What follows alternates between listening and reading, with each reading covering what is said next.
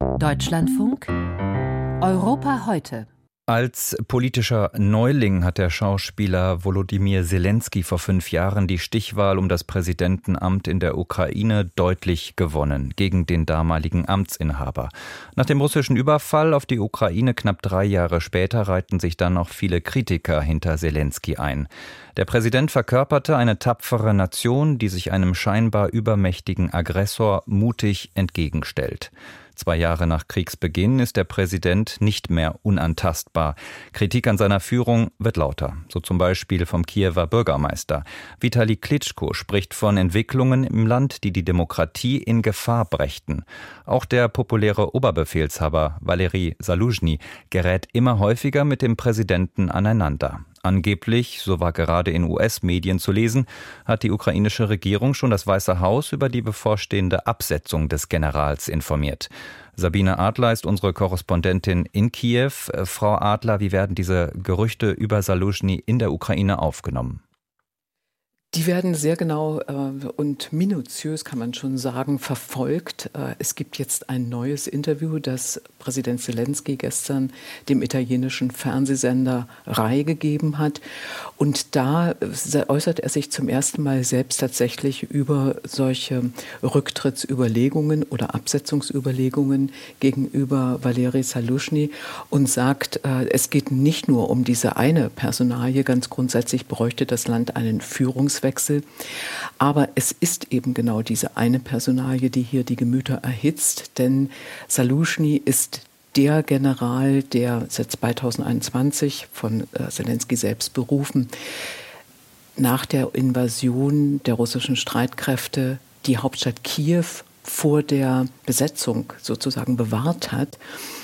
Und er hat wirklich hohe Zustimmungswerte, die sind häufig sehr viel höher als die des Präsidenten. Und 72 Prozent der Bevölkerung, so hat es äh, ein Umfrageinstitut ermittelt, wäre wirklich sehr enttäuscht, hielte es für einen großen Fehler, Salushny abzusetzen. Nun gibt es diese Gerüchte ja schon lange, seit mehreren Wochen oder sogar seit Monaten. Wie lässt sich diese lange Hängepartie eigentlich erklären? Der Präsident hätte ja durchaus die Macht, den General abzuberufen. Das könnte er. Er hätte auch zum Beispiel als Grund nennen können, äh, dass die Sommeroffensive gescheitert ist. Natürlich weiß man, dass es nicht äh, Salushny allein zuzuschreiben ist, dass äh, tatsächlich keine Rückgewinne, Rückeroberungen der besetzten Territorien möglich waren. Aber diese Rücktrittsgedanken bei Zelensky, die sind nachvollziehbar zum einen aufgekommen, wie ich gerade schon beschrieben habe, 2022, als man merkte, dass Salushny so dermaßen wertgeschätzt wird in der Bevölkerung, dass man im Präsidialamt angeblich nervös geworden ist, dass da jemand beliebter sein sollte als der Präsident. Und das Ganze wurde dann nochmal äh, befeuert, als Salushny, der sich eigentlich in der Öffentlichkeit sehr wenig äußert, einen Artikel für den Economist zunächst geschrieben hat und eben in äh, der vorigen Woche bekannt wurde, dass er einen Artikel für CNN geschrieben hat, den US-TV-Sender. Und da ist er eigentlich wirklich bei seinen Leisten geblieben, der Schuster. Äh, er hat sich über militärische Fragen äh, Gedanken gemacht, zum Beispiel, dass eben der Krieg geführt werden kann, um Kräfte zu schonen auf ukrainischer Seite, vor allem mit ferngesteuerten Waffen, also Drohnen und andere technischen Möglichkeiten. Und das ist etwas, was, äh, was die Menschen eigentlich nicht so richtig verstehen, was daran verkehrt sein soll. Und dass er jetzt, dass Zelensky jetzt so lange braucht, diese Gerüchte wabern ja wirklich hin und her, das könnte daran liegen, dass es ihm so geht wie vor ein paar Monaten, vor einem Jahr mit dem Verteidigungsminister Resnikow, da war er unzufrieden nach einem Korruptionsskandal, aber er hatte keinen Ersatz. Und jetzt ist es ein bisschen ähnlich. Zelensky möchte Salushny gern auf einen anderen Posten setzen. Er hat ihm vorige Woche Montag angeboten, den Posten des Sekretärs des Nationalen Sicherheitsrates. Salushny hat abgelehnt.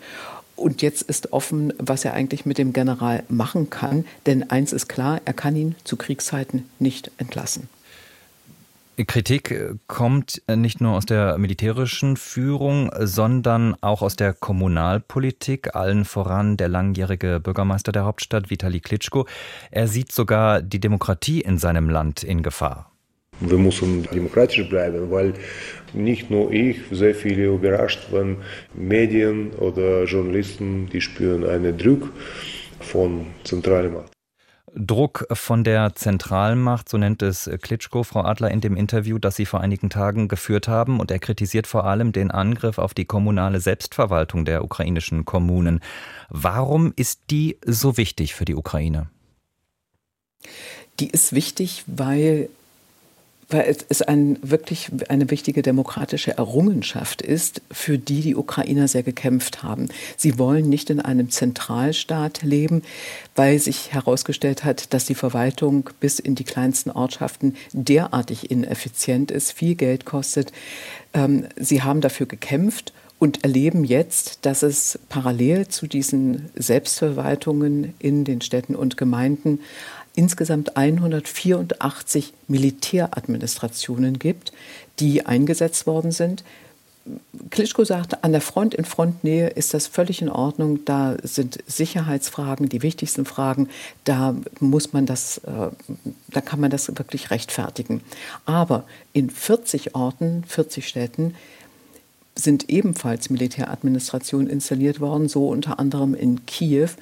Und er kann sich überhaupt nicht erklären, was eine Militäradministration leisten kann, was er nicht leisten könnte.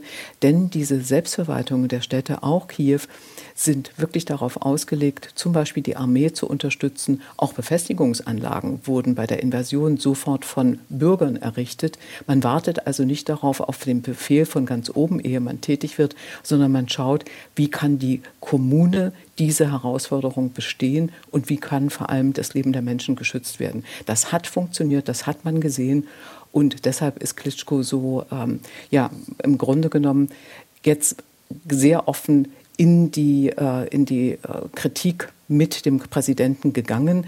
Das wird dem Präsidenten auch nicht gefallen, aber er kriegt da Unterstützung eben auch aus anderen Städten und Gemeinden.